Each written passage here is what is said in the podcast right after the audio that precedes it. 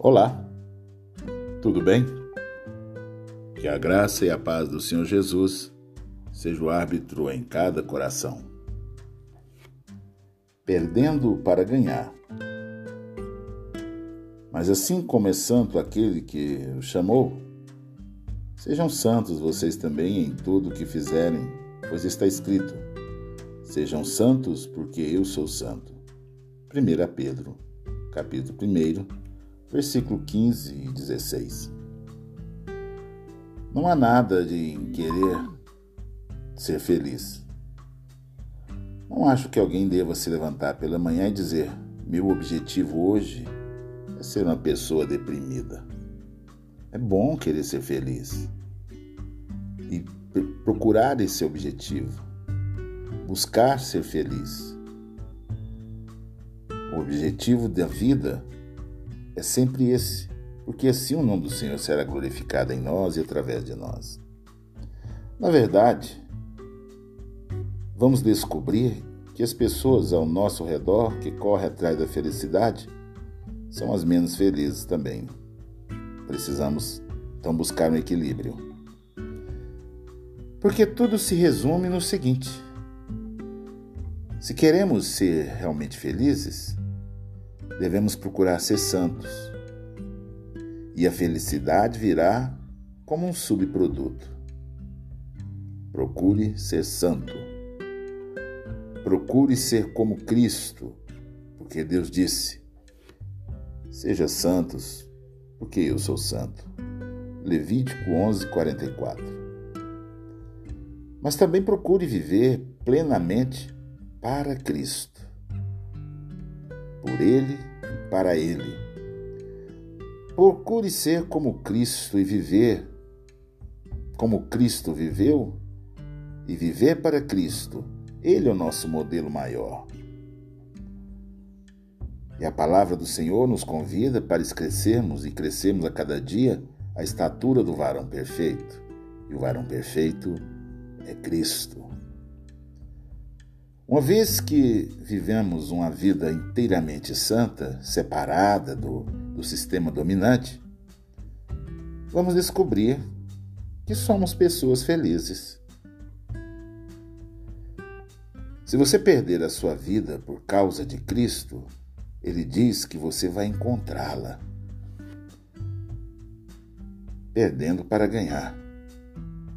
Mas se você viver as suas próprias ambições e egoísmos, se você se sente como o centro do universo e acha que tudo tem que girar ao seu redor, então você será infeliz.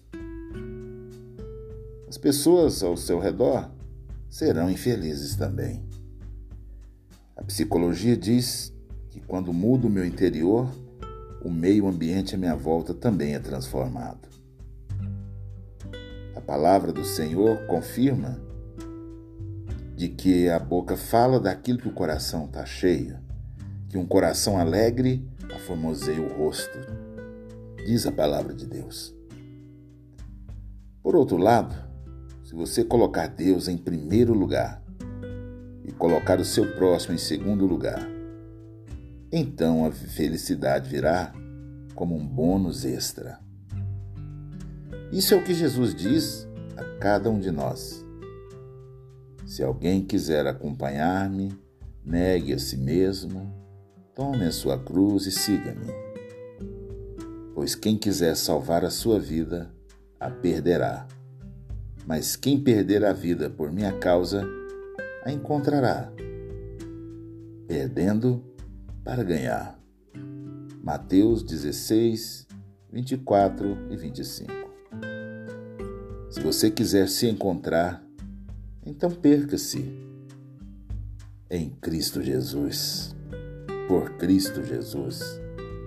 Abdique de si mesmo e coloque Deus em primeiro lugar.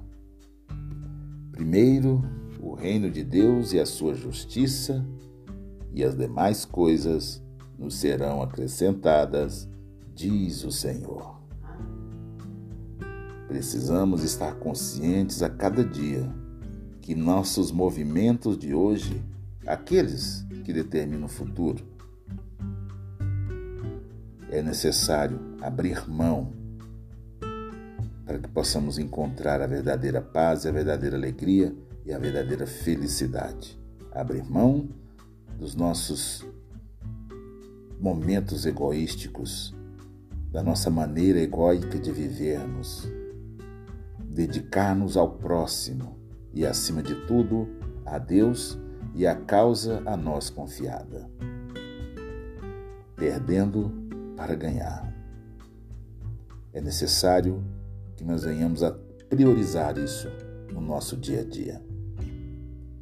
Que o Senhor possa nos abençoar, fortalecer e direcionar-nos. E o Espírito Santo, que convence-nos do pecado, do juízo e da justiça, esteja falando em cada coração, para que assim possamos proceder.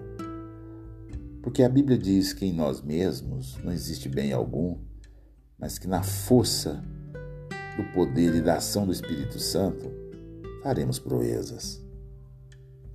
E eu creio, por isso disso eu falo. Amantíssimo Deus e soberano Pai, o Senhor que conhece o andar e o falar de cada um de nós, o Senhor conhece o nosso levantar, o nosso deitar, o Senhor sonda os nossos corações e nossas intenções, ó Pai.